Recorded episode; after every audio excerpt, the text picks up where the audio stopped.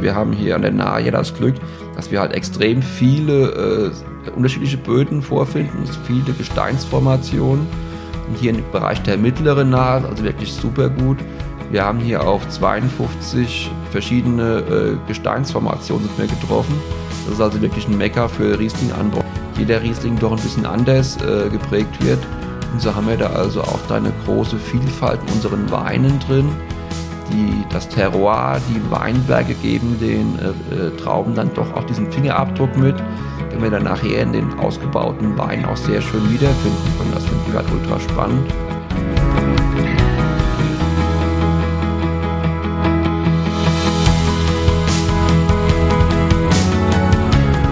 Herzlich willkommen zum Winzer Talk.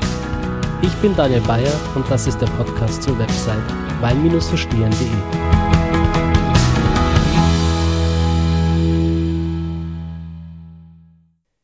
Ja, Freunde, hier sind wir wieder mit einer weiteren Folge des Winzer Talks. Und bevor es jetzt gleich losgeht, möchte ich nochmal meine herzlichsten Glückwünsche an Antonia Baron ausrichten, die die 6-Liter-Flasche vom Hotel Unterlechner aus einem der letzten Podcasts gewonnen hat. Wenn es für euch bei diesem Mal nicht geklappt hat, seid nicht traurig. Es wird auch in Zukunft immer wieder mal ein Gewinnspiel geben in diesem Podcast, ähm, wo ihr die Möglichkeit habt, einen der Weine ja auch zu Hause zu probieren. Und ich habe von einigen Leuten von euch ähm, E-Mails bekommen, die gesagt haben, Daniel, es wäre cool, wenn du in den Podcast-Folgen, bevor es ähm, ja, mit den eigentlichen Verkostungen und Gesprächen losgeht, vorneweg quasi im Intro einmal kurz sagen würdest, welche Weine wir denn probieren und wo man diese Weine kaufen kann. Und das deckt sich großartig mit der heutigen Folge, denn ähm, das ist eine ganz besondere Folge, die in Kooperation mit vom Fass entsteht. Ja, also Sponsor der heutigen Folge ist vom Fass. Ich bin mir ziemlich sicher, dass ihr vom Fass schon äh, kennt. Vielleicht kennt ihr es von den hochwertigen Essigen und Ölen, die ihr ja in den Shops direkt vor Ort abfüllen könnt. Oder auch vom Wein, wo vom Fass eigentlich herkommt. Und vom Fass möchte sich auch in Zukunft ähm, wieder sehr, sehr stark dem Thema Wein widmen und hat in diesem Zusammenhang die Linie Junge Wilde kreiert, wo gemeinsam mit ausgewählten Weingütern exklusive Sonderabfüllungen in ganz, ganz enger Zusammenarbeit entstehen. Ja, dabei geht es nicht irgendwie darum, ja, ähm, irgendwelche Weine unter der eigenen Marke zu verkaufen, ähm, sondern wirklich gezielt aufstrebende und motivierte Winzer und Winzerinnen zu unterstützen und gleichzeitig gemeinsam Weine zu vinifizieren, äh, die den Geschmack der Kunden wirklich treffen. Darunter sind einige Traditionsweingüter, aber auch sehr, sehr ähm, ja, junge, wilde Weingüter, die vor kurzem erst einen Generationswechsel hatten oder auch äh, ein Generationswechsel bevorsteht. Und eines dieser Weingüter ist das Weingut Jakob Schneider. Das möchte ich euch heute vorstellen in diesem Talk.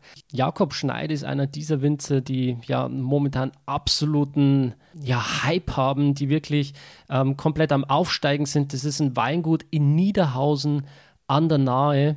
Das Weingut verfügt über einige absolute Toplagen, zum Beispiel die Niederhäuser Hermannshöhle, die Niederhäuser Klamm oder auch Niederhäuser Rosenheck. Und dabei entstehen wirklich einzigartige und ausdrucksstarke Weine. Bevor es jetzt gleich losgeht, möchte ich euch kurz sagen, welche Weine das sind, die wir jetzt dann verkosten, damit ihr wirklich auch die Möglichkeit habt, ähm, euch diese Weine zu besorgen. Ich werde euch die Links zu den Weinen in den Shownotes dieser Folge packen oder auch auf meiner Website www.wein-verstehen.de, wo ihr im dazugehörigen Blogpost auch nochmal die entsprechenden Links findet. Los geht's mit der Exklusivabfüllung von Vom Fass. Das ist der Pinot Blanc und Pinot Gris 2020er, das ist ein trockener Gut, 62% Weißburgunder, 40% ähm, Grauburgunder. Wie der Wein genau schmeckt, erläutern wir dann im Podcast. Der zweite Wein ist der, der Gutswein, der Grauschiefer, also quasi die Visitenkarte, die Eintrittskarte ins Weingut. Das ist ein trockener Riesling 2020 ähm, für gut 7,50 Euro und der spiegelt eigentlich schon sehr, sehr gut die Handschrift und Philosophie des Weinguts wider. Der dritte Wein, das ist dann ein äh, ja, sehr, sehr großer Wein, das ist die Hermannshöhle, das ist die Toplage 2020, ein äh, Süd-Südwest ausgerichteter Steilhang direkt an der Nahe. Ein Wein, der natürlich jetzt noch zu jung ist, aber in Zukunft ein unfassbares Potenzial birgt und äh, sich toll entwickeln wird. Und der letzte Wein, last but not least, es war dem Jakob auch sehr, sehr wichtig, einen restsüßen Wein mit im Programm zu haben. Warum erzählt er auch im Podcast? Äh, da gibt es auf jeden Fall einiges zu klären. Das ist ein Riesling-Kabinett mit locker leichten 9,5% Alkohol aus der Niederhäuser Klamm, also aus der Steillage mit ähm, ja, Porphyrböden, also ein sehr, sehr vulkanisches Gestein. Ja, 32 Gramm Restzucker, aber wirklich ähm, in Kombination mit dieser Säure wunderbar eingebunden, filigran, ausgereift, ein herrlicher Speisenbegleiter zu asiatischen Gerichten oder auch zu Curry. Ähm, und ein bombastisches Alterungspotenzial, weil eben die Säure den Wein so schön lebendig und jung hält. So, nun hoffe ich, dass ich nicht zu viel gequatscht habe und ähm, wünsche euch ganz viel Spaß mit dieser Folge.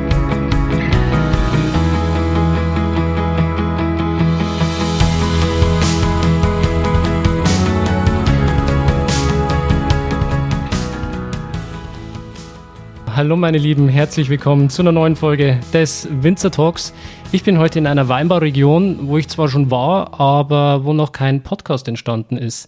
Und zwar bin ich an der Nahe beim Weingut Jakob Schneider. Servus Jakob. Hi, herzlich willkommen hier bei uns im Weingut. Dankeschön. Ich glaube, äh, heute haben wir es wettertechnisch richtig gut erwischt, oder? Ja, ist perfekt für uns. Wir haben jetzt gerade äh, Sonnenschein, 25 Grad, perfekt für unsere Trauben, die jetzt um die letzte Reifephase gehen. Und das nach dem Sommer, oder? Der eigentlich voll ins Wasser gefallen ist. Ja, wir wollen jetzt nicht jammern. Es gab mit Sicherheit Regionen, die es schlimmer getroffen hat, aber bei uns war eigentlich der Sommer nicht ganz ein Reinfall. Wir hatten eigentlich ein bisschen äh, mehr Regen als sonst, was uns auch mal freut nach drei trockenen Jahren, aber temperaturtechnisch lieben es die Reben ja gar nicht so extrem heiß. Also Temperaturen so um 25 Grad sind oft das Optimum. Und die gab es eigentlich oft genug, dass wir unsere Trauben eigentlich wirklich jetzt im besten Gesundheitszustand und auch in einem schönen Reifezustand vortreffen. Optimal. Ähm, der Lesezeitpunkt, ist der jetzt schon erreicht oder wartet ihr da noch ein bisschen? Ne, da müssen wir schon noch ein bisschen warten. Also wir werden, wir sind ja eines der nördlichen Anbaugebiete und werden also dann so die Lese etwas später beginnen als jetzt unsere Kollegen im Süden. Ich denke, dass wir so Ende September mit unseren Sektgrundweinen äh, loslegen werden und dann so Anfang Oktober dann mit der Vorlese der ersten Riesling-Weinberge weitermachen. Hm. Ja, das bringt mich eigentlich auch gleich zu meiner ersten Frage.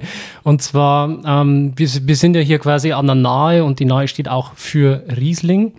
Ähm, wenn man sich das Ganze jetzt mal anschaut, klimatisch, geografisch, das Ganze so ein bisschen vergleicht, sagen wir mal zur Mosel, wo können wir da die Nahe einordnen? Also die Nahe ist für mich halt ähm, eigentlich ein tolles Bindeglied so zwischen den südlichen Regionen, so äh, Pfalz, Württemberg, Rheinhessen auch noch, zähle ich eigentlich auch noch so zur südlichen Region. Ähm, wenn ich dann halt diese nördlichen Regionen dann mehr so äh, A, Mittelrhein und Mosel zähle. Wir stehen eigentlich so schön zwischendrin, so Rheingau und Nahe sind so der, das Bindeglied zwischen diesen zwei großen äh, Polen. Und da haben wir eigentlich jetzt auch die letzten paar Jahre wirklich ganz tolle Qualitäten ernten können, weil uns der Klimawandel wirklich eigentlich auch weitergeholfen hat. Also wir haben vom Klimawandel profitiert. Unsere Rieslinge, die wir ja zu 85 Prozent bei uns hier im Betrieb anbauen, sind mit Sicherheit jetzt deutlich reifer als die Rieslinge, die vor 35, äh, 40 Jahren hier geerntet worden sind. Die waren damals halt schon noch ziemlich knackig in der Säure und auch nicht so hoch in dieser Reife, also auch nicht so hoch im Alkohol. Und ich würde behaupten, momentan sind wir auf dem aktuellen Optimum. Wir sind total zufrieden mit den Qualitäten, die wir ernten. Es entspricht den Kundenwünschen, es entspricht der aktuellen Marktlage. Wir kriegen sehr viel Lob für unseren aktuellen Jahrgang und haben da also die letzten zehn Jahre auch viel äh, neue Kunden zugewinnen können. Das ist für uns perfekt. Wir, wir sind eigentlich ein Weingut, was eigentlich auf viel Privatkunden immer setzt, haben aber wenig Zeit, jetzt irgendwie auf Neukundenakquise, auf irgendwelche Messen oder Weinfeste zu fahren, also wir leben halt viel von Mund-zu-Mund-Propaganda und halt mit treuen Partnern im Handel. Und da haben wir eigentlich jetzt durch unsere tollen Jahrgänge, die wir in den letzten 15 Jahren praktisch fast unentwegt hatten, äh, wirklich viele neue Weinfreunde gewinnen können und haben damit das Weingut also auch schön nach vorne bringen können. Da sind wir schon sehr stolz drauf und sind auch gespannt, was die nächsten Jahre jetzt bringen werden weil das muss ich halt schon zugeben, wenn es noch heißer und noch trockener im Sommer werden würde, dann sind wir natürlich auch dem Klimawandel noch stärker ausgesetzt. Und dann müssen wir auch unsere Anbaumethoden hier etwas anpassen und eventuell die Techniken überdenken dann. Mhm. Jakob, ähm, du hast jetzt ein paar Mal aus der Vergangenheit gesprochen, 10, 15 Jahre rückblickend. Das Weingut, das gibt es nicht erst seit heute, sondern hat eine lange Geschichte. Vielleicht holst du uns nochmal äh, kurz historisch ab. Äh, wie ist das Ganze losgegangen und wann?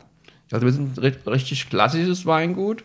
Unseren Betrieb hier in Niederhausen in der Familie gibt es seit 1575. Ist also jetzt ähm, nicht gerade seit gestern, äh, ist natürlich aber auch jetzt typisch für nahe Weingüter. Also es ist jetzt nicht so, dass wir jetzt hier eine Seltenheit sind. Es gibt hier viele Familienbetriebe, die diese Tradition aufweisen können. Unser Betrieb hatte das Glück, dass wir äh, bereits äh, vor über 100 Jahren schon sehr erfolgreich in der Flaschenweinvermarktung waren da auch schon relativ viel Wein damals exportiert haben in Exportländer, äh, auch schon seit den 50ern in den USA liefern. Wir haben äh, auch dann halt viele EU-Länder damals jetzt äh, verstärkt schon äh, beliefert gehabt. Wir haben, äh, wir sind damals eigentlich in den 20er Jahren des Jahrhunderts eigentlich schon zu einem der größten äh, Flaschenweinproduzenten hier in der Nahe herangewachsen. Das war vor allem die Leistung meines Urgroßvaters, der wirklich hier ganz tolle Aufbauarbeit geleistet hat weil eigentlich war es Usus, dass hier die Weinberge schwerpunktmäßig dafür bestimmt waren, dass die Familie und der Freundeskreis der Familie eigentlich damit versorgt wurde. Einen richtigen Vertrieb hatten damals die wenigsten Weingüter. Es war früher mehr so als Gemischtbetrieb oftmals angelegt, dass man halt äh, Ackerbau, Viehzucht und ein bisschen Weinbau so hatte, um die Familie und die Freunde zu ernähren dann. Mhm. Und wo stehen wir heute? Heute bin ich der vierte Jakob in Folge. Meine, mein Uropa hieß Jakob, mein Opa, mein Vater, der leider schon 2017 äh, mit 60 Jahren gestorben ist. Ähm, ich habe zwei Töchter, die auch ähm, in den Betrieb hoffentlich irgendwann mal einsteigen werden. Die, also die, die heißen aber nicht Jakob. Ja, die fangen aber auch mit J an, das ist Johanna und Julia. Also wir haben dann noch den Kurve bekommen. Ähm, das sind also wirklich, in die werden auch große Hoffnungen jetzt schon gesetzt. Aber ähm, wir sind da jetzt eigentlich ja ganz entspannt. Wir sind halt ein klassisches Familienweingut Momentan arbeiten äh, drei Generationen wirklich perfekt zusammen. Meine Oma ist mit 87 Jahren noch topfit, die äh, hilft uns im Verkauf sehr viel, kocht dann auch Mittagessen für uns und für die ganze Mannschaft immer. Es ist alles sehr gesellig und natürlich und familiär.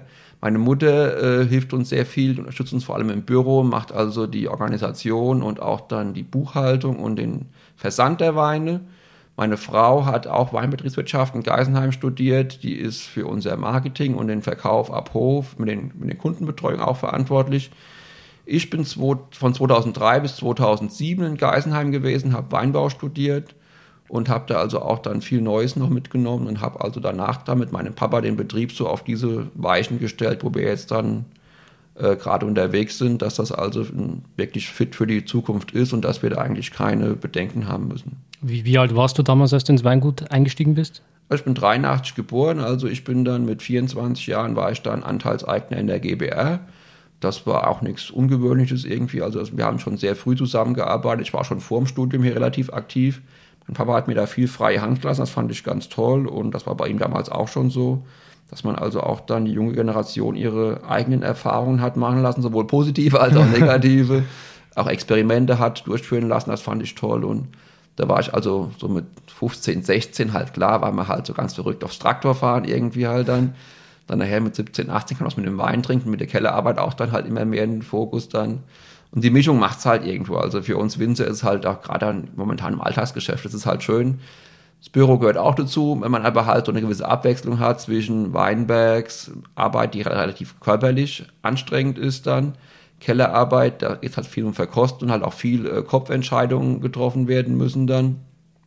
Und dann halt Büro als administrative An, ähm, Anlagen, die dann dementsprechend dann halt auch gemacht werden müssen. Das ist nicht unbedingt mein Lieblingsjob, aber äh, so ab und zu kriegt man das abends dann schon auf die Reihe, irgendwie, dass es also auch dann erledigt wird. Mhm. Das heißt, damals, als du in dieses Weingut eingestiegen bist, warst du ein junger Wilder, oder?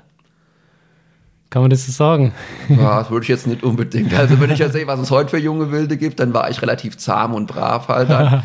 Aber ich habe halt jetzt nicht unbedingt im Marketing da irgendwas das Rad neu erfunden.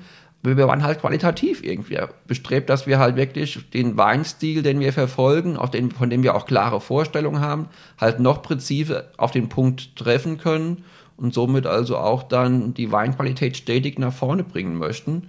Und das haben wir, glaube ich, auch in dieser, diesem tollen Familienverbund ganz hervorragend hinbekommen. Hm. Worauf ich eigentlich hinaus will, ist, ähm, der Wein, den wir heute probieren, stammt vom Fass, vom, vom Fass und äh, ja, läuft unter dem Namen Junge Wilde. Ja. Also da fühle ich mich noch jung genug dafür, muss ich ehrlich sagen. Also da bin ich auch wild genug dafür. Also für solche Projekte kann man halt wirklich schon brennen. Das ist super, dass da halt wirklich auch jetzt so eine, so eine neue Linie eingeführt wurde, wo auch die Deutschen manchmal wieder mehr in den Fokus gerückt werden können. Es ist wirklich toll. Wir haben hier einen ganz tollen Partner gefunden, die also äh, unsere äh, Weinqualität schätzen und auch unsere Philosophie jetzt auch dann schön äh, nach außen tragen können. Das ist für uns sehr wichtig, weil halt momentan wirklich wir auch äh, auf der Suche oder neue Kanäle auch nutzen möchten, weil wir sind halt wirklich auch daran bedacht, dass wir äh, uns nicht auf einen speziellen Markt mehr festlegen, jetzt nur Export, nur Privatkunden oder nur Handel, sondern wir versuchen halt alle Kanäle gleichmäßig zu bespielen. Da sind wir mit, den, mit unseren Freunden vom, vom Fass wirklich auf ganz tolle Ideen gekommen und haben da also jetzt schon die ersten verwirklicht. Das läuft wirklich super für uns, ja. Genau. Ja, die meisten, wenn sie an von Fass denken, denken erstmal an Essig, an äh, hochwertige Öle äh, die sie da kaufen können. Aber es gibt dort eben auch äh, sehr, sehr schöne Weine und äh, nicht nur irgendwelche, sondern wirklich auch exklusive Abfüllungen, also Sonderfüllungen. Ja, ist mittlerweile wirklich schon also eine tolle Linie, die die aufgezogen haben. Ich habe schon viele Weine davon probiert, nicht nur von unserem Haus, sondern auch von anderen Weingütern. Das ist super, das ist also wirklich eine Geschichte, das ist exklusiv immer. Also bei uns wurden jetzt äh, drei Cuvées schon produziert die also dann speziell nach den Vorstellungen äh, von, vom Fass und auch von uns äh, dann zusammen kreiert wurden. Wir haben da also wirklich dann unsere Wellenlänge gefunden und haben da jetzt dann tolle Cuvées zusammengestellt, die den Kunden vom, vom Fass wirklich sehr gut äh, munden wohl. Die Nachfrage ist sehr groß. Und wir haben also auch jetzt gemerkt, dass mit der Ausstellung, die wir zusammen entwickelt haben, das Interesse wirklich stetig steigt und da sind wir ganz stolz drauf wenn man wirklich so viel Herzblut auch in ein Produkt steckt, ist man froh, wenn das nachher von den Kunden auch dann hochgeschätzt wird. Hm. Wie, wie lief die Zusammenarbeit? Also wart ihr euch da von Anfang an irgendwie äh, ich, das, ähm, das, ich habe das Glück gehabt, ich habe mit Thomas, äh, dem Geschäftsführer vom, vom FAS, zusammen in Geisenheim studiert.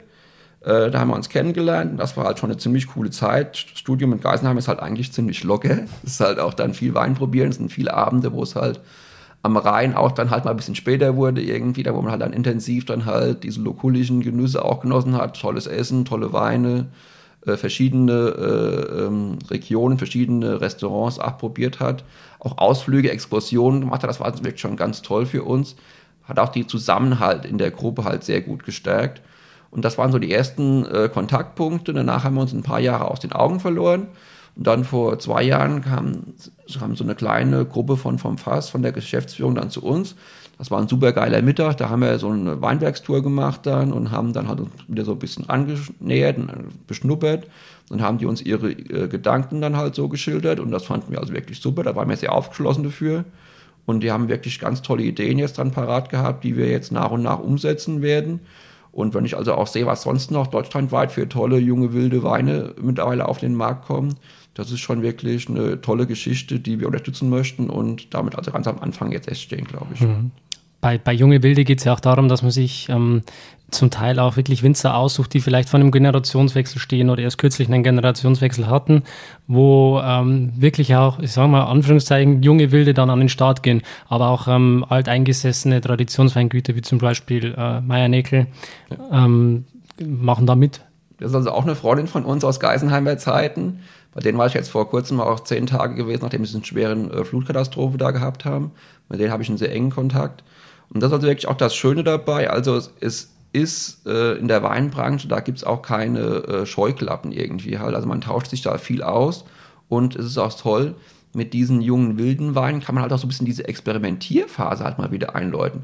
Ich muss schon sagen, wir sind eher, eher ein traditionsbewusstes, klassisches Weingut. Unsere Etiketten sind auch jetzt super hipster, modern irgendwie halt. Das ist schon eher dieses traditionelle, grundsolide.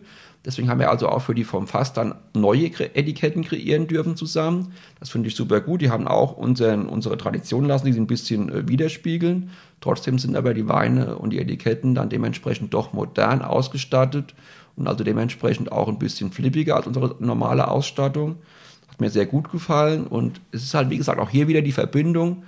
Man hat neue Sachen erkunden dürfen, die wir vielleicht bei unseren normalen Kunden jetzt nicht so äh, hätte bringen können, weil die dann doch schon eher so diese eingefahrenen klassischen Wege äh, bevorzugen. Aber hier haben wir dann halt auch mit diesen Cuvées dann halt mal Experimente fahren können, die uns persönlich sehr gut gefallen haben. Wir damit aber halt äh, auch neue Vermarktungswege finden müssen, weil das halt jetzt kein Wein ist, der jetzt äh, bei uns halt in das normale Sortiment gut reinpassen würde. Deswegen ist es echt toll. Wir sind jetzt auch sehr froh, dass diese Weine so toll angenommen werden und dementsprechend also auch dann die Bestätigung der Kunden bekommen. Mhm. Jakob, du hast jetzt ein paar Mal die Experimentierfreude angesprochen. da würde mich mal interessieren, ähm, ja, wie sich das äußert. Also, wo experimentierst du gerne? Was hast du da schon gemacht? Du kannst gerne ein bisschen technisch werden, auch ins ja. Detail gehen. Super gerne. Also, ich bin halt wirklich auch ein Typ, also der mit unserem Familienweingut, wir sind halt so in allen Bereichen aktiv. Wir haben relativ wenig Mitarbeiter, wir haben zwei Festangestellte wir machen halt wirklich noch selbst überall gern wirbeln wir halt mit. Also äh, ich bin halt super gern im Wingert unterwegs, bei uns in den Weinbergen. Es sind halt sehr viele steile Weinberge dabei. Wir haben also äh, viele skelettreiche, hochbekannte Steillagen, die bis zu 70 Prozent Hangneigung haben. Die sind halt schon sehr schwer zu bewirtschaften, ist auch sehr kostenintensiv. Und jetzt gerade in dem Bereich sind wir die letzten Jahre halt ziemlich stark dabei, auch da halt auf die eine Mechanisierung zu setzen, die wir da also auch dann mittlerweile schon ziemlich gut umgesetzt haben, dass wir also auch diese Steillagen dann weiterhin relativ kostengünstig produzieren können, ohne jetzt irgendwie da halt äh, Weine äh, auf den Markt bringen zu müssen, die dann nachher 30, 40 Euro kosten. Also wir liegen bei unserem normalen Sortiment so, liegen wir so knapp unter bis kurz vor die 20 Euro. Das sind wirklich Weine, die sind halt äh, sehr konsumfreundlich und machen halt unwahrscheinlich viel Spaß, auch im großen Kundenkreis. Und das kann man halt wirklich als Familienweingut auch nur leisten, wenn man halt ein gutes Team hat und wenn man halt auch selbst dann halt dann überall dann halt so ein bisschen mit reinschnuppert und auch dann halt mitarbeiten kann und dementsprechend also auch weiß, wie der Hase läuft. So haben wir also jetzt in den letzten Jahren halt schon auch einige äh, Weinberge, die früher zum Beispiel mit 800 bis 1000 Stunden nur von Hand bearbeitet werden mussten, also 800 bis 1000 Arbeitskraftstunden im Jahr äh, aufgewiesen haben, haben wir jetzt drosseln können auf so eine äh, durchschnittliche äh, Produktions-AKH äh, von 3 bis 400. Das hilft uns halt schon, dass wir da halt dann auch langfristig diese Preisstruktur halten können und dementsprechend also auch weiterhin ein sehr gutes Preis-Leistungs-Verhältnis haben können. Wir sind da also auch dran, durch diese drei trockenen Jahre, die wir jetzt durch nach 2018 19 und 20 hatten, halt uns Gedanken zu machen, auch dann halt, wie unsere Weinberge zukünftig bepflanzt werden können, mit welcher Pflanzdichte, Stockabstände, Reihenabstände, eventuell auch uns mal so ein paar, haben jetzt schon mal zwei, drei Anlagen auf Experimentierbasis äh, auf Tröpfchenbewässerung umgestellt, weil es halt da schon im Sommer halt auch sehr heiß und auch sehr trocken wird in den Steillagen.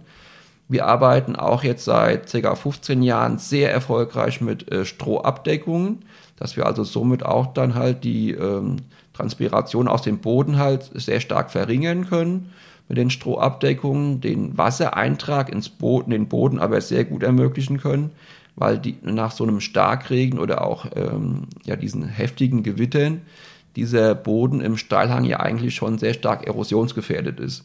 Wenn wir den also so mit einer 10 cm dicken Strohdecke äh, abdecken können, haben wir da also sehr gute Erfahrungen gemacht, dass das Wasser langsam in den Boden einsickern kann, das Wasser nicht direkt wieder verdunsten kann und aber auch dann diese Erosionsrillen dann ähm, wirklich vermieden werden. Und wir haben durch das Stroh eine natürliche Un Unkrautvertilgung eigentlich dann, dass wir also da wenig Konkurrenz, auch Wasserkonkurrenz für die Reben haben und auch einen langsamen Humusaufbau, der in diesen Steillagen natürlich auch sehr wichtig ist. Wenn wir jetzt von Pflanzdichte sprechen, dann geht die Tendenz eher zu einer geringeren Pflanzdichte hin, oder? Also, dass die Pflanzen quasi äh, weniger Stress und Konkurrenz haben wegen der Trockenheit. Richtig. Also, wir haben jetzt halt auch gemerkt, wir versuchen halt dann die, ähm, auch hier einen Kompromiss zu finden. Wir denken halt auch viel über Beschattung der Trauben nach. Also, das ist ja momentan auch ein Riesentrend, dass man halt alles entlaubt.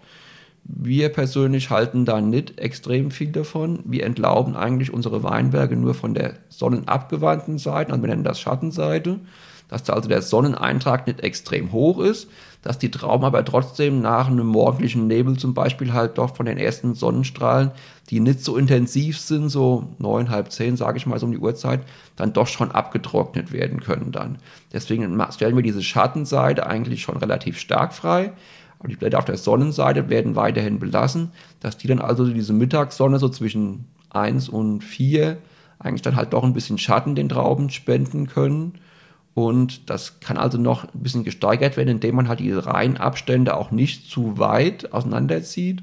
Somit hat man also auch von der, von der äh, Laubkrone der ersten Reihe auf die zweite Reihe auch noch eine gewisse Abschattung, die dann dementsprechend auch sehr gewünscht und förderlich ist. Ist Frost für euch ein Thema an der Nahe? Ja, das ist äh, schon ein paar Jahre her, aber da haben wir ja wirklich schon äh, viel Lehrgeld bezahlt, auch dann. Äh, wir haben also 2017 haben wir sehr starke Frostschäden gehabt dann, so im April. Ähm, da haben wir also auch 70 Prozent unserer Ernte verloren dann in so einer Nacht. Das ist schon wirklich sehr frustrierend. 2007 war es bei uns äh, ein bisschen, das war nicht ganz so schlimm. 2000, 1997 hatten wir aber auch einen ganz schlimmen Frost gehabt. Da haben wir also wirklich auch dann ja, ich glaube, einen Durchschnittsertrag im Betrieb von äh, 17 Hektoliter gehabt. Das war schon sehr bitter für uns irgendwie. Ähm, das ist dann auch finanziell natürlich, wenn man dann gerade in so einer investitionsreichen Phase ist, für so einen Betrieb schon gefährlich. Auch dann halt, wenn man halt mal ein, zwei Jahrgänge in Folge zum Beispiel da hätte. Das wird mir schon nervös dann, also das muss ich ehrlich sagen. Wie, wie schützt ihr euch davor, vor dem Hagel? Gibt es ja verschiedene Methoden, die man anwenden kann? Ja, bei Frost kann man halt nicht viel machen, irgendwie halt dann. Bei Hagel ehrlich gesagt auch nicht. Beim Hagel ist noch das dazu, dass wir halt äh, relativ viel Weinberge auf sehr gute regionale Flächen nur rund um Niederhausen beschränkt haben. Also unsere weiteste Hochfeldentfernung ist nur zwei Kilometer. Für die Bewirtschaftung natürlich super. Wir haben halt wirklich dann äh, das alles auf engstem Raum. Bei so einem Hageleinschlag natürlich aber halt auch ziemlich gefährlich, weil halt dann diese kleinräumigen Hagelereignisse halt dann oft große Teil unserer Weinberge dann treffen können, von denen wir abhängig sind und dementsprechend das Risiko doch schon sehr groß ist. Beim Frost ist es halt ein bisschen die Risikostreuung, dass wir halt viele Weinberge haben, die halt direkt unten am, nee, der nahe liegen, am Fluss. Die sind auch eher flach oder hängig. Da haben wir halt schon sehr starke äh, Frostgefahr. Da würden wir jetzt aber auch nie jetzt in Burgunder irgendwie halt in diese bekannten äh, Frostlagen äh, pflanzen, die doch etwas stärker äh, frostgefährdet sind. Da pflanzen wir dann doch schon frostresistentere Rebsorten wie unseren Riesling zum Beispiel dann hin. Die Hanglagen, da ist ja der Vorteil, dass eigentlich die Kälte den am, äh, am Berg so am Boden entlang nach unten fließt und in den richtigen Steillagen kommt es deswegen eigentlich selten zu richtigen äh, Frostereignissen. Es kann schon sein, aber wir haben halt immer die Hoffnung, dass die Steillagen durch diese starke Steigung dann und den ablaufenden Frost nach unten nicht so stark betroffen sind. Ähm, da ernten wir aber auch eh keine Riesenerträge. Diese Steillagen sind sehr skelettreich, da haben wir viele große, grobe Steine drin die sind jetzt nicht so wüchsig wie jetzt so dass äh, die, die Böden, die näher zur Nahen liegen, wo also dann viel Sediment, äh, Gestein oder Sedimentboden dann vorzufinden ist. Hm, das Skelettreich, da meinst du, der ist sehr, sehr karg, der Boden, oder? Ja, wirklich super karg. Also wir haben hier an der Nahe ja das Glück, dass wir halt extrem viele äh, unterschiedliche Böden vorfinden, viele Gesteinsformationen. Und hier im Bereich der mittleren Nahe, also wirklich super gut. Wir haben hier auf 52 verschiedene äh, Gesteinsformationen sind wir getroffen, auf gerade mal 5 Kilometer Flusslänge. Das ist also wirklich ein Mecker für Riesling-Anbauer, weil halt von diesen verschiedenen Gesteinsformationen jeder Riesling doch ein bisschen anders äh, geprägt wird. Und so haben wir da also auch da eine große Vielfalt in unseren Weinen drin. Die, das Terroir, die Weinberge geben den äh, äh Trauben dann doch auch diesen Fingerabdruck mit den wir dann nachher in den ausgebauten Weinen auch sehr schön wiederfinden können. Das finden wir halt ultra spannend. Da legen wir auch sehr großen Wert auf diese Regionalität, diese, diese kleinparzelligen Ausbau im Keller, um diesen tollen Geschmackseindruck äh, von, den, von den Weinbergen, von dem Terroir, von dem Boden, den Wein auch dann mitzu, mitzugeben auf den Weg in die Flasche. Mhm. Ja, jetzt hast du mir Durst gemacht, Jakob. ich würde sagen. War der Plan. Ja, wir machen mal die Flasche auf. Gern. Also wir haben jetzt den Pinot Blanc und Pinot Gris, also quasi eine äh, Cuvée aus Grau- und Weißburgunder im Glas vom, ja, vom Fass, sage ich mal. Also diese Exklusivabfüllung, die äh, der Jakob gemeinsam mit von Fass ähm, entwickelt hat. Und jetzt probieren wir die ganze Geschichte mal. Ja. War natürlich 2020 nicht ganz so einfach, wie was vor zwei Jahren war, als, als die, unsere Freunde vom, vom Fass hier waren. Wir haben ja durch Corona also uns mit so treffen können und die Weine dann so probieren können.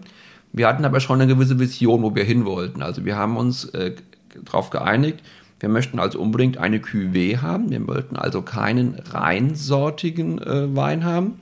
Und zwar uns auch wichtig, dass es eine Burgunder-Rebsorte sein soll, weil uns auch von Anfang an klar war, wir wollten diesem Wein eine gewisse Struktur, Länge und eine Exklusivität geben, die wir auch durch einen relativ intensiven Holzfassausbau herausstellen möchten. Das haben wir also bei diesem Burgunderwein, glaube ich, ganz gut hinbekommen. Ein Riesling eignet sich meiner Meinung nach nicht so perfekt jetzt für kleine Holzfässer.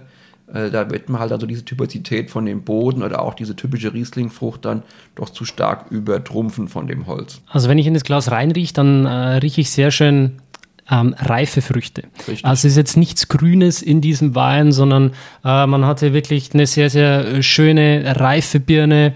Ähm, es geht rein in diese, diese Pfirsichfrucht, Aprikose. Ja.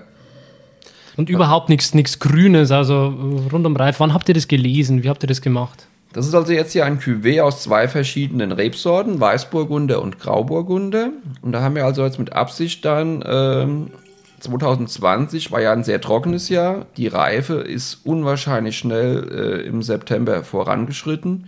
Wir haben das also schon relativ früh auch dann lesen müssen, weil die also schon super hochreif waren. Äh, goldgelbe Bärchen bei den Weißburgundern. Und die Grauburgunder haben ja so eine leicht rosa, violette Farbe. Die waren also auch super aromatisch und auch schon hoch im Most, also einen, auch einen hohen Alkoholgehalt nachher führen würde. Wir haben also die Trauben so Mitte September dann geerntet, äh, den Weißburgunder drei, vier Tage früher als den Grauburgunder. Der Weißburgunder hatte so 92 Grad Öchsle, der Grauburgunder hatte so äh, 96, 97 Grad Öchsle. Das ist schon wirklich sehr hochreif. Da wären meine Vorfahren vor 20, 25 Jahren froh dafür gewesen, wenn sie sowas äh, mal äh, ernten. Das war bei denen eher die Seltenheit. Mittlerweile ist es eigentlich jetzt schon äh, Standard geworden bei uns, dass wir die Burgunder so im September ernten. Früher hat die Lese bei uns eigentlich erst Mitte Oktober begonnen dann. Mhm. Der Weißburgunder ist auch, glaube ich, der Part, der, der diese schöne Fruchtnoten mitbringt, was du schön mit Aprikose beschrieben hast dann. Also das ist schon diese klare, gelbe Frucht darin. Das ist wirklich sehr reif.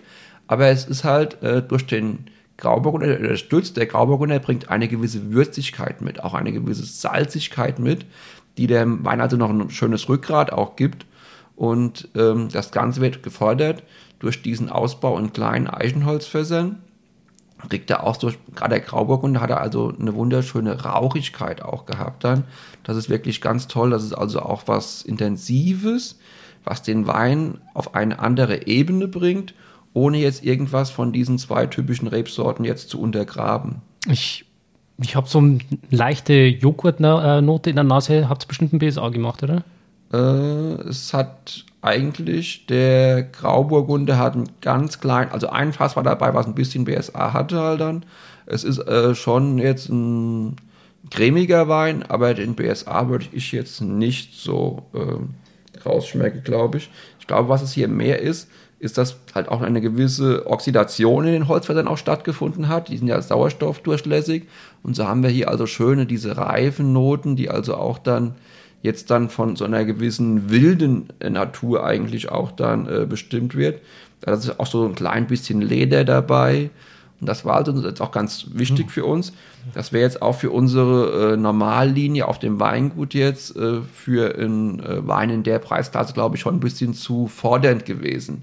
Da hätten wir also nicht so viel Holzeinsatz äh, ähm, bringen können.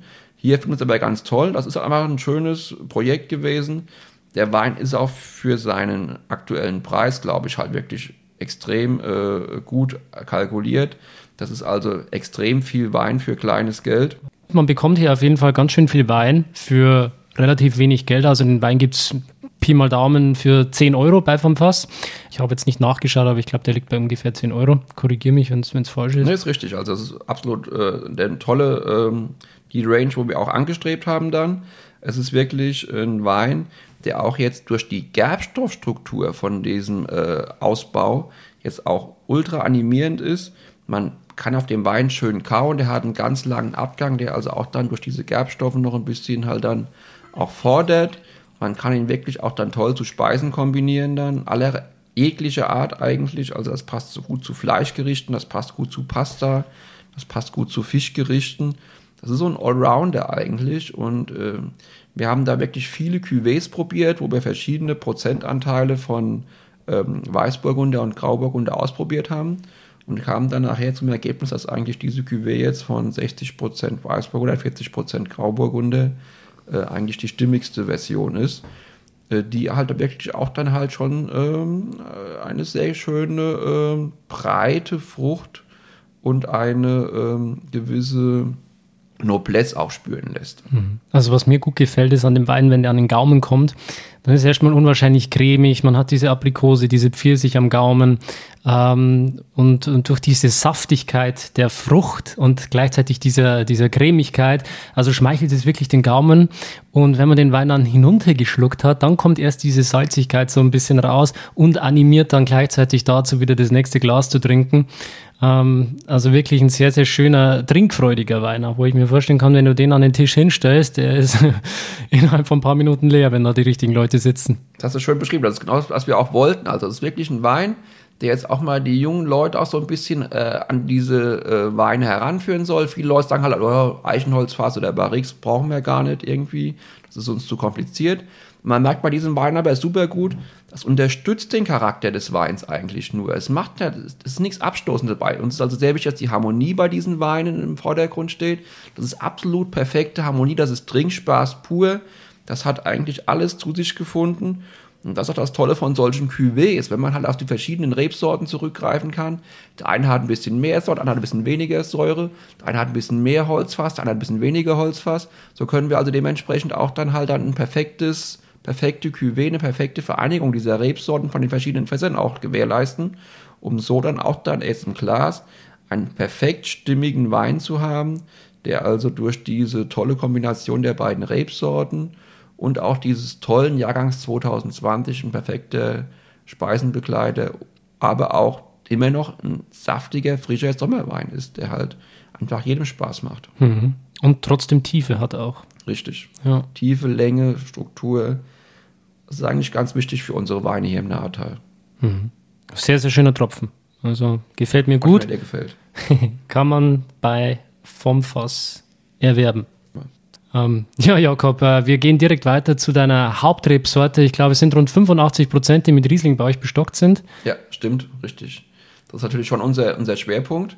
Passt auch sehr gut hier in die Steillagen. Ähm, die Rieslinge sind sehr finessenreich, sehr äh, leicht und äh, sehr würzig und werden von diesem Terroir dieser verschiedenen Böden natürlich sehr toll beeinflusst und geprägt. Mhm. Dementsprechend haben wir jetzt welchen Wein im Glas? Wir haben jetzt unseren Gutswein, einen Grauschiefer Riesling Trocken im Glas, Jahrgang 2020. Das ist für uns schon ein sehr wichtiger Wein im Programm. Da werden auch wirklich etliche tausend Flaschen davon gefüllt jedes Jahr weil das also auch dann uns wichtig ist, dass diese Basis wirklich ein toller Vertreter der, des Familienstils, des Weingutstils ist. Das ist so unsere, unser Aushängeschild eigentlich. Der liegt äh, bei 7,50 Euro. Den kann sich also wirklich auch jeder leisten. Das ist ein toller Wein, der viel Mineralität aufweist und so den Stil unseres Hauses eigentlich schon schön darstellt. Es gibt ja den blauen Devon-Schiefer, der ganz typisch ist für die Mosel. Es gibt den roten Schiefer, der diesen hohen Oxid- bzw. Eisenanteil hat. Ähm, wie kann man sich den Grauschiefer vorstellen? Das sind jetzt auch so Schieferblättchen, graue Schieferblättchen, die durch extremen Druck zusammengepresst worden sind und so also diese, diese Schiefergebirge hier äh, geprägt haben. Es ist aber so, dass wir halt also ähm, auch Teile haben, wo dieser Schiefer schon relativ gut verwittert ist. Also diese Blättchen kann man ja super leicht auch durchbrechen. Die sind also nicht so extrem hart. Da kann man also wirklich auch dann äh, oft erkennen, dass die Wurzeln also auch sehr gut reinwachsen können. Die wachsen ja bis zu 12 Meter tief in den Boden rein. Und da finden die also auch diese tollen Nährstoffe, die den Wein dann so speziell prägen. Also das ist was ganz Besonderes. Ein Schieferboden ist für Riesling-Anbau, glaube ich, schon sehr gut geeignet. Das gibt immer sehr charakterstarke Weine mit einer tollen Tiefe, einer tollen Mineralität, einer tollen Salzigkeit, die auch eine gewisse, ähm, ja, eine gewisse Rauchigkeit oder eine gewisse. Ich habe so eine, so eine Kräuterwürze, wenn genau. ich daran denke. Und auch ähm, Vielleicht ähm, deckt sich das ein bisschen mit dem, dem Pinot Blanc. Man hat hier, finde ich, auch wieder einen gelben Apfel, also Richtig. in die Gelbfruchtigkeit. Das ist aber wahrscheinlich wirklich auch dem schönen Reifezeitpunkt bei euch dann geschuldet, genau. oder? Also 2020 war wirklich auch ein tolles, tolles Jahr, was keine Wünsche offen gelassen hat. Wir haben da also jetzt auch dann so die Rieslinge so Ende September, Ende September, Anfang Oktober geerntet. Das sind wirklich auch im Basisbereich schon hochreife Trauben, die aber dann mit nur 12% äh, Alkohol jetzt äh, abgefüllt worden sind. Das ist schon toll. Also das wirklich, der Wein hat alles, was man sich wünscht. Also es ist ein wunderbarer, animierender Wein, ein typischer Riesling, der auch eine charmante Säure hat, eine typische Säure auch für einen Riesling, aber jetzt keine aggressive Säure. Da ist nichts störend dabei. Das ist einfach eine tolle Balance. Also es ist bei uns halt auch im Weingut ganz wichtig, dass wir halt harmonische, ausbalancierte Weine machen das ist bei dem Riesling, glaube ich, ganz gut gelungen.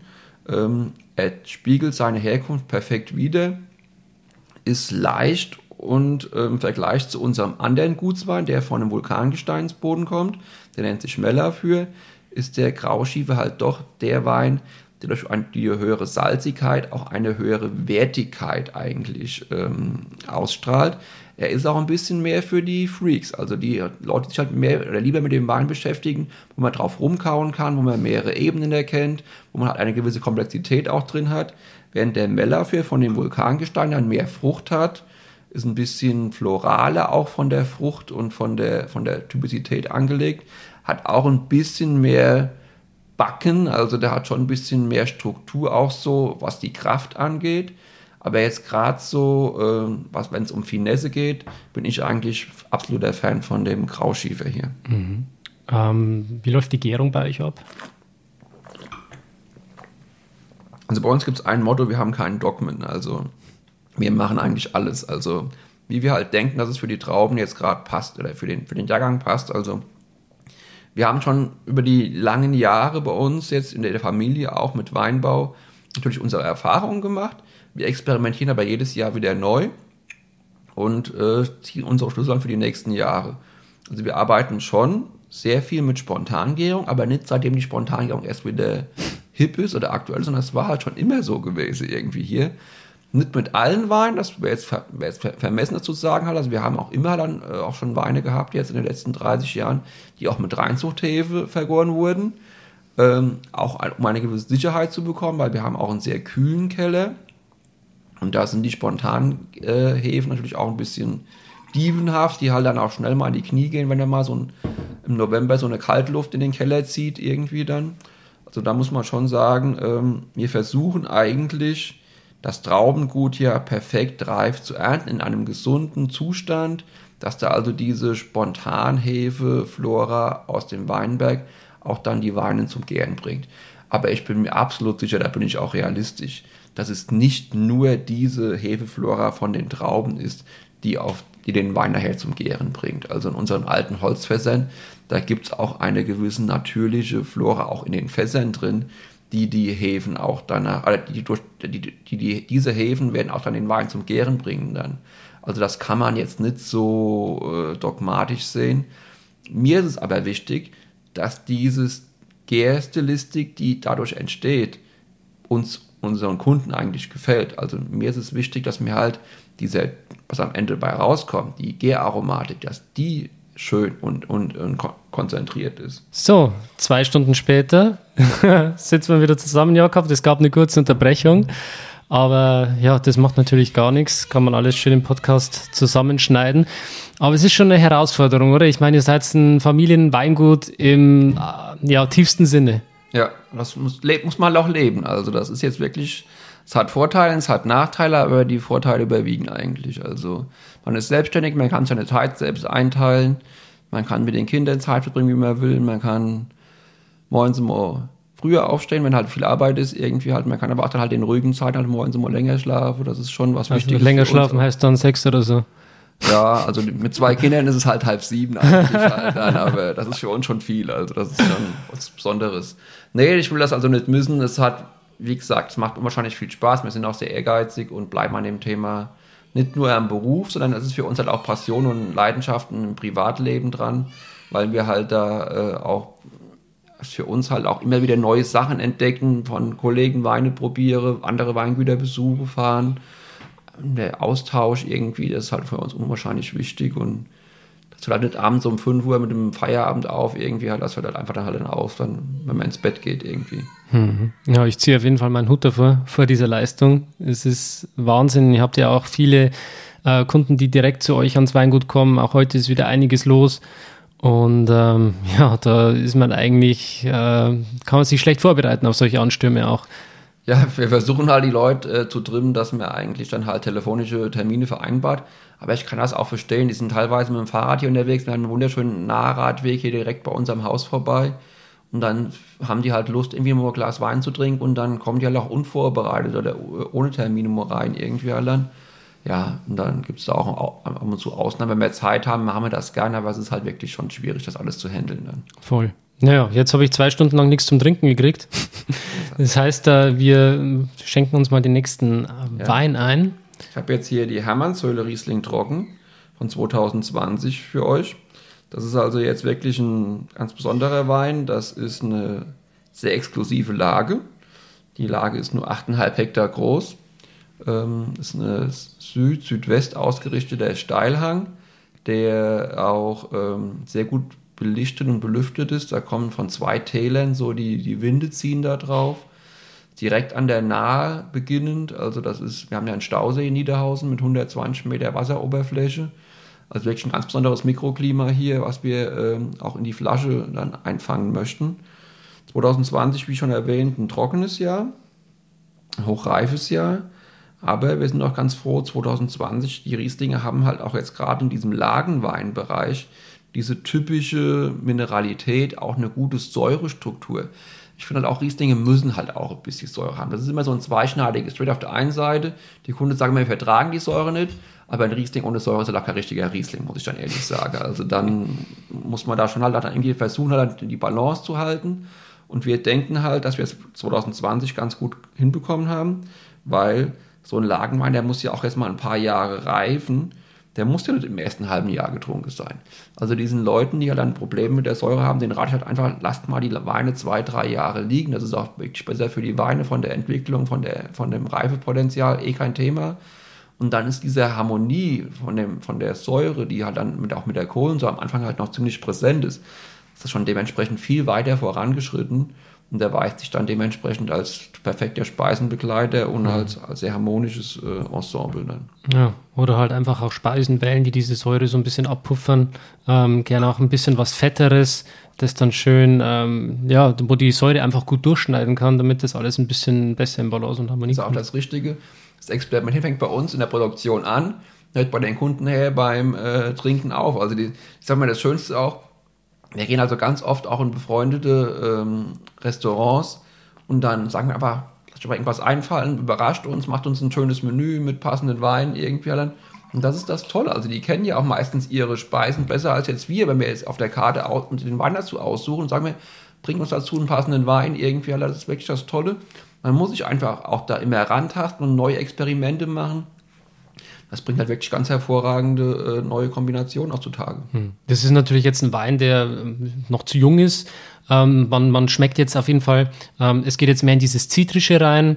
Ähm, ich finde so ein bisschen Orangenzeste hat er am Gaumen noch, schöne Struktur. Und äh, er bringt einfach alles mit, um jetzt äh, in den nächsten Jahren dann wirklich auch schön zu reifen. Also die Säure gibt dem Wein das richtige Rückgrat, ähm, auch die Fähigkeit, ähm, gemeinsam mit dem Extrakt und mit der Mineralität, die der Wein einfach hat, da ähm, ja, wirklich schön zu reifen. In welche Richtung gehen eure Weine, wenn die so ein bisschen älter werden? Ja, also wir haben jetzt hier eine Hermannshöhle, die aus dem mittleren äh, Teil kommt. Also das ist eigentlich vom Grauschieferboden geprägt. Also auch so eine schöne Kräuterwürze jetzt in der Jugend dabei. Diese Kräuterwürze dominiert den Wein also auch schon, wenn er immer ein paar Jahre älter ist. Der wird dann ein bisschen äh, weicher in der Stilistik, wird auch, kriegt auch ein bisschen mehr Schultern, so, wird komplexer. Bei diesem Wein ist er auch für uns ein sehr wichtiger Wein, haben wir also auch dann jetzt den Kunden angeboten, dass die ähm, Schraub, zwischen Schraubverschluss und Naturkork wählen können. Also das äh, ist für uns auch ein ganz wichtiges Thema, der richtige Verschluss für den richtigen Kunden zu finden halt dann. Momentan geht der Trend im Export immer mehr zu Schraubverschluss, auch bei Premiumweinen. Auf dem deutschen Markt dachten wir eigentlich, dass das, äh, dass die deutschen Kunden eigentlich den Naturkork weiterhin bevorzugen, weil er bei der Reifung halt oft komplexere Weine hervorbringt, der ein bisschen mehr Sauerstoff durchgehen kann. Wir waren jetzt ein bisschen überrascht, dass wir jetzt den Kunden dies hier auch in unserer Preislisten und auch in den Medien angeboten haben. Sie sollen doch mal ein bisschen probieren, sie sollen mal drei Flaschen mit Schraubverschluss und drei Flaschen mit Naturkork vom gleichen Wein nehmen, dass sie daheim ihre eigenen Erfahrungen machen können waren jetzt leider ein bisschen enttäuscht, weil das die wenigsten eigentlich ausprobieren. Also die meisten haben ihre Meinung jetzt schon getroffen eigentlich. Und ich muss sogar sagen, äh, die meisten tendieren sogar Richtung äh, Schraubverschluss, hm. was für uns natürlich total einfach ist, kann ich auch gut nachvollziehen für viele Kunden. Aber wenn es halt um richtig hochwertige Weine geht, die auch einige Jahre reifen sollen, finde ich persönlich halt nach unseren Erfahrungen, unseren Verkostungen halt die Naturkoch eigentlich schon eine sehr, sehr gelungene und attraktive Alternative zum Schraubverschluss, die wir persönlich für unsere Schatzkammerweine eigentlich auch bevorzugen. Absolut.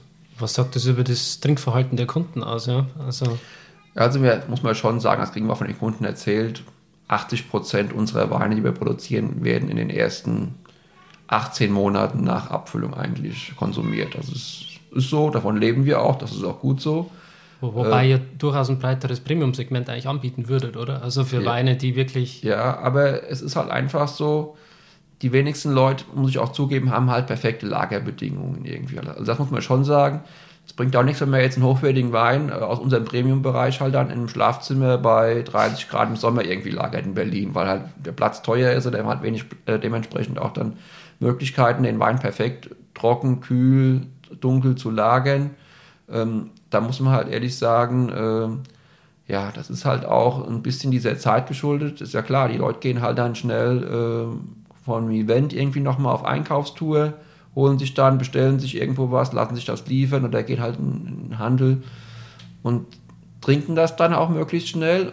Und das kann man halt von dem Handel auch nicht erwarten, dass der dann halt einen fünf Jahre gereiften Wein jetzt auf den Punkt äh, vorrätig hält irgendwie. Also da muss man dann schon auch meistens dann den aktuellen vorrätigen Jahrgang auswählen. Das ist einfach Natur der Sache. Bei uns im Weingut ist die Nachfrage Gott sei Dank momentan auch ziemlich groß. Also wir haben wirklich keinen einzigen Wein noch vom Jahrgang 2019 bei uns aktuell auf der Karte. Unsere Weine sind alle von 2020, weil der 19 einfach ausverkauft ist. 19 gab es nicht so viel, es war eine sehr kleine Ernte.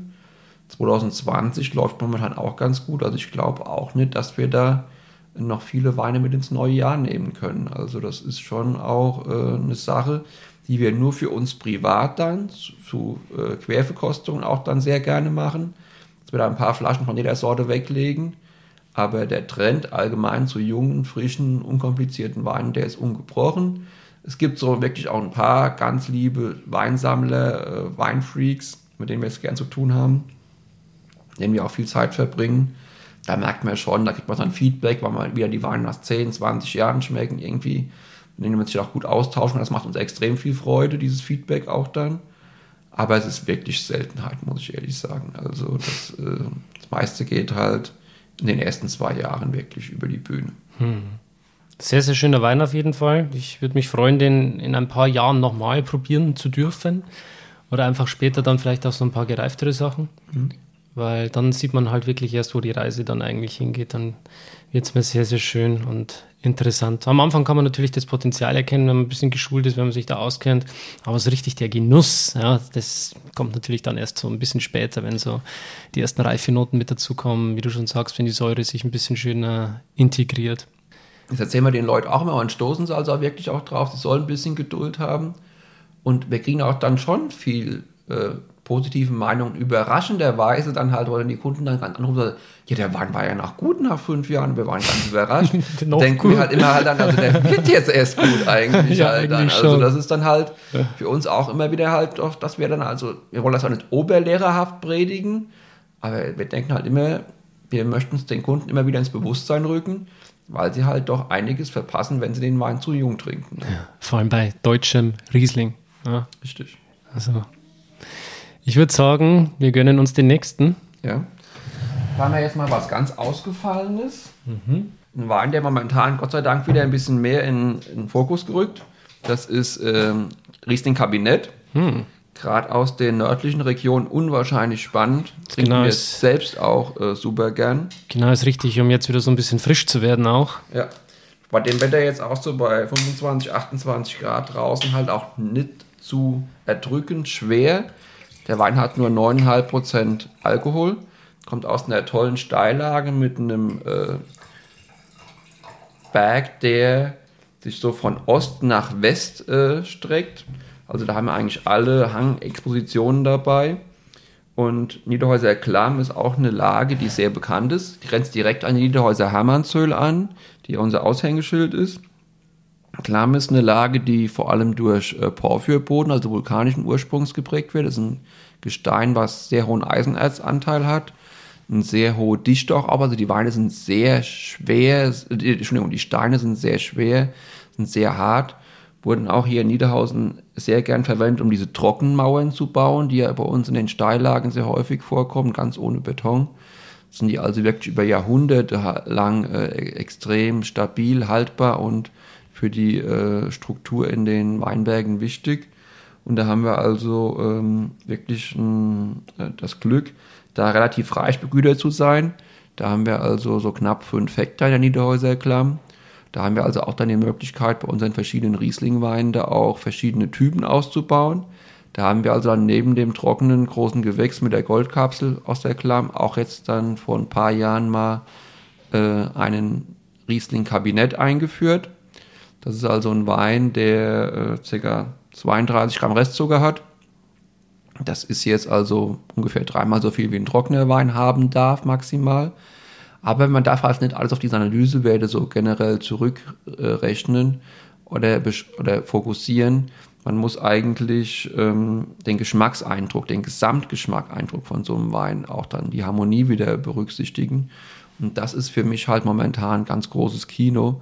Und ich bin froh, dass diese Kabinette jetzt wieder ein bisschen mehr an Beachtung finden, weil die auch, ich glaube, in Zukunft eine tolle Rolle spielen werden auf dem deutschen Weinmarkt. Ja, gerade die Leute, die wollen ja leichte Weine ähm, Weine, die nicht sofort irgendwie äh, total einen den Helm wegschießen und man komplett betrunken wird, sondern vielleicht auch mal was äh, um die 10% Alkohol oder sogar wie hier jetzt in dem Fall mit knapp 9,5, oder? Ja, genau, 9,5. Genau. Wie, wie stoppt man da die Gärung? Also das ist jetzt äh, bei uns eigentlich bei der Spontangärung kein großes Problem. Die gären ja eh ziemlich langsam. Das ist auch ein Wein, der schon ein bisschen mehr diese spontanen Aromen aufweist. Ich finde, das steht diesem Wein auch ganz gut. Das gibt noch so eine Ebene mehr. Ähm, der Wein wurde jetzt mit Absicht schon etwas früher geerntet, wurde also so bei 84, 85 Grad Öchsle geerntet, hat eine schöne Säure, die jetzt auch schon von diesen Zitrusnoten und apfeligen Noten dann auch bestimmt ist, grüner Apfel. Ähm, aber wird durch den, durch den Restzucker von diesem Wein halt perfekt getragen. Und diesen Restzucker haben wir halt dann äh, bei der Spontangärung, die hat gegen Ende eigentlich so langsam gemacht, da mussten wir den Wein nur zwei, drei Tage noch äh, über unsere äh, Kühlmöglichkeiten in den Holzfässern oder Tanks runterkühlen auf so 5, 6 Grad. Und dann sind die Hefen eigentlich so weit unterdrückt, dass wir dann äh, den Wein stabil hatten und so also jetzt mit 32 äh, Gramm Restzucker abgefüllt haben. Hm. Also herrlich ausbalanciert dieser Wein, der ist kein bisschen pappig oder, oder zu süß, wie es vielleicht viele Leute irgendwie in den Köpfen haben, sondern das ist einfach nur ja, ein wunderbarer Trinkfluss, ähm, total saftig. So Weine kann man wirklich immer trinken, das ist das Schöne dabei. Ja, man hat immer Lust auf sowas. Das ist für mich der perfekte Frühstückswein, das ist der perfekte Aperitif, das ist der perfekte vor ins Bett gehen nochmal der Wachmacher irgendwie halt dann, das ist eigentlich, das ist so ein Wein. Reparaturwein kann man auch dazu sagen, das ist wirklich ein Wein, den man halt immer genießen kann, der auch immer Spaß macht. Also, und das ist auch das Tolle dabei, dem, der schmeckt auch jedem. Wenn ich jetzt einen trockenen Riesling bringe, habe ich halt oft zu hören halt, ah ja, der hat ja ein bisschen mehr Säure, was ja oft gar nicht der Fall ist, aber weil die, die einfach dann halt so die Leute schon ihre Bedenken haben oder ihre vorgefertigten Meinungen dann ausleben. Wenn man aber jetzt so einen Wein mal ganz ohne Vorurteile probiert, natürlich hat der jetzt als mit Restsüße auch ein bisschen mehr äh, Säure, aber das braucht er ja auch, um diese Balance zu finden dann. Und wenn man jetzt dann da halt mal auch dann halt die passenden Leute um sich hat und das mal dann blind einschenkt, das schmeckt wirklich jedem, weil ganz ehrlich, ich glaube auch immer noch, dass halt nicht alle diesem Trockentrend immer so hinterherlaufen, sondern dass es auch immer noch genug Leute gibt, die jetzt halt, wenn sie ehrlich sind, auch mal gerne einen Wein mit ein bisschen Restsüße trinken. Mhm. Und dieser ist ja nicht süß jetzt irgendwie, das ist ja nicht pappig irgendwie, das ist ja extrem belebend, das ist aphrodisierend, das ist halt wirklich auch so, dass der Wein zu so vielen Gerichten eingesetzt werden kann. Das kann man super zu Curry, zu asiatischen Speisen geben. Das kann man auch zum, zu Fisch schon hervorragend gut oder auch Salaten. Das ist also, da muss man immer einen trockenen Weißburg oder der, oder der Riesling nehmen irgendwie. Das wird man sich überraschen, wie viel da an Einsatzmöglichkeiten geboten werden. Finde es auch ein Wein, der wirklich auch mehr in der Gastronomie eigentlich Aufmerksamkeit äh, bedarf da müssten auch die Sommelier eigentlich viel mehr noch dann halt diese, diese Möglichkeiten und diese unendlichen Einsatz, äh, vielfältigen Einsatzbedingungen eigentlich auch dann halt aufweisen.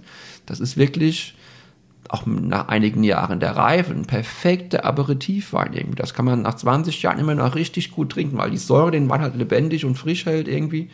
Der geringe Alkohol da auch nicht irgendwie stören oder er dann halt äh, kräftig brandig irgendwie vorkommt.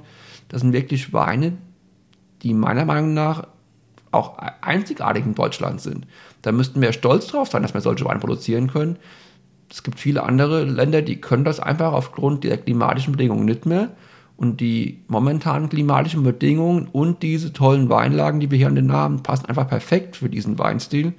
Und der Mosel, wir sind großartige äh, Kabinette von der Saar, von der Mosel, von der Ruber, trinken wir privat extrem gern. Also das ist unser größter Umsatz daheim irgendwie halt. Dann müssen wir ständig nachbestellen, weil das halt für uns einfach auch so Terrassenweine par excellence. Und wenn man abends mal in den Weinbergen spazieren gehen kann, die sind unbeschwert, die machen einfach immer mehr Lust auf mehr. Jakob, jetzt ist bald Lesezeit, so das Jahr neigt sich dem Ende zu. Vielleicht kannst du noch mal kurz Revue passieren lassen, wie du das Jahr empfunden hast, was viel Arbeit im Weingarten, was wenig Arbeit im Weingarten, was ich nicht glaube. Wie glaubst du, wirkt sich das Jahr auf die Qualität des Weines jetzt dann letzten Endes aus und wo glaubst du, geht die Reise noch hin jetzt dann in den nächsten Wochen? Also wir scheuen ja keine Arbeit. Irgendwie für uns macht es ja Spaß und jedes Jahr ist anders als seine Herausforderung. Wir sprechen halt übrigens vom Weinberg und nicht vom Weingarten, weil bei uns an den Nasen die Weine ja wirklich, die Weinberge auch richtig steil. Das ist wirklich für uns halt dann auch schon anstrengend. Also auch in normalen Jahren, die perfekte Bedingungen bieten, sind wie gesagt, unsere, ist unsere Manpower da extrem gefordert. Wir haben, äh, wir bewirtschaften ca. 30 Hektar Weinberg und davon ist die Hälfte steiler als 30 Prozent Hangneigung, also läuft als, offiziell als Steillage. Und da ist es also in normalen Jahren schon schwierig genug, da halt dann die Leute zu finden, die sich damit äh, placken irgendwie halt dann und dann das ganze Jahr dann halt parat stehen, wenn die Arbeiten durchgeführt werden müssen. Und jetzt im Jahr wie 2021 haben wir natürlich deutlich mehr Niederschlag als in anderen Jahren gehabt, was auf der einen Seite freut, weil wir halt die letzten drei Jahre ein deutliches Wasserdefizit hatten.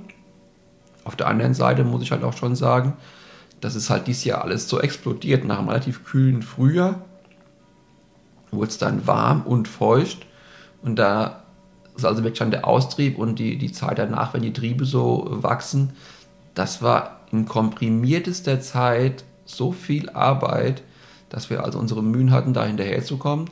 Wir haben es gepackt, aber es war schon sehr anstrengend. Das waren wirklich extrem lange Tage. Und was ich auch nicht verhehlen soll, ähm, also wir haben da wirklich auch dann halt äh, mehr Pflanzenschutz als normalerweise betreiben müssen, sehr enge Abstände dann auch gefahren, um da die Trauben sehr gesund zu halten weil ähm, wir absolut überzeugt davon sind, dass wir hier in der Nähe der Nahe natürlich auch schon erschwerte Bedingungen haben. Wir haben ja oft auch zur Weinlese äh, viel Nebel, hohe Luftfeuchtigkeit, was für den Riesling halt auch eine Riesenchance sein kann, wenn der halt dann äh, eine tolle Edelfäule einsetzt und dann die Weine dann mit Botrytis halt zu extrem spannenden Süßweinen ausgebaut werden können.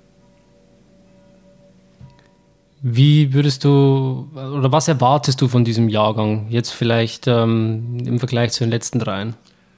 Also da muss ich jetzt ehrlich sagen, das ist jetzt, das ist die Frage ich mir oft gestellt und äh, ich mag das nicht so, weil man halt dann schon so einen Jahrgang, bevor man ihn halt wirklich im Keller hat, irgendwie schon so besprechen soll oder irgendwie so beurteilen soll.